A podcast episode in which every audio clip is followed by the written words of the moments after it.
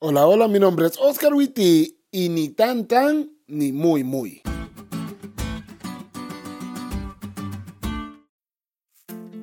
Feliz semana, chavos.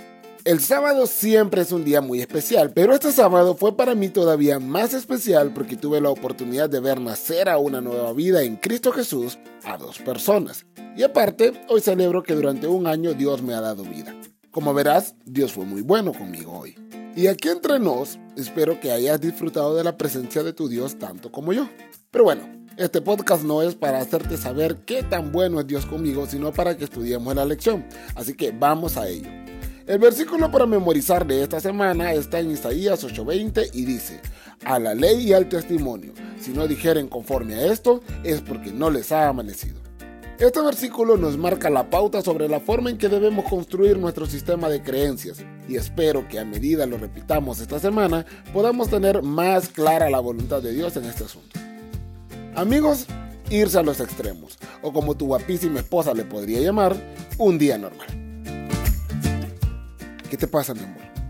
Nada. Ya, en serio, decime, ¿qué te pasa? Nada. Leímos que la comunicación es importante, decime. Nada, no me pasa nada. Dale, pues te voy a creer. Sí, no me pasa nada. Bueno, ya dijiste, ¿eh? Buenas noches. Claro, como no te importo, ya te vas a dormir. Oh, qué la.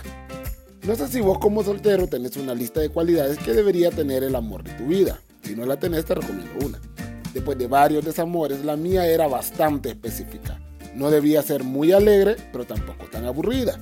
No debía ser muy regañona, pero tampoco debía creer que todo lo que hago está bien. En fin, mi mamá tiene una frase para describir eso. Ni tan tan, ni muy muy. Esto considerando que todos los extremos son malos. Incluso pueden ser cosas buenas o necesarias, pero cuando llevamos las cosas al extremo, hasta eso bueno es malo. ¿Y todo esto qué tiene que ver con la lección de esta semana, pastor? Me preguntará vos. A lo que yo te contestaré, mucho en mis pequeños saltamontes. La lección menciona que la forma como creamos nuestra interpretación de la Biblia está basada en cinco fuentes influyentes. La tradición, la experiencia, la cultura, la razón y la Biblia misma. Todas importantes y necesarias y están balanceadas. Pero si a una o a otra se le da un énfasis desmedido, los resultados pueden ser muy diferentes a los que Dios y la misma Biblia establecen. Y, en última instancia, eso también determinará la dirección de toda nuestra teología.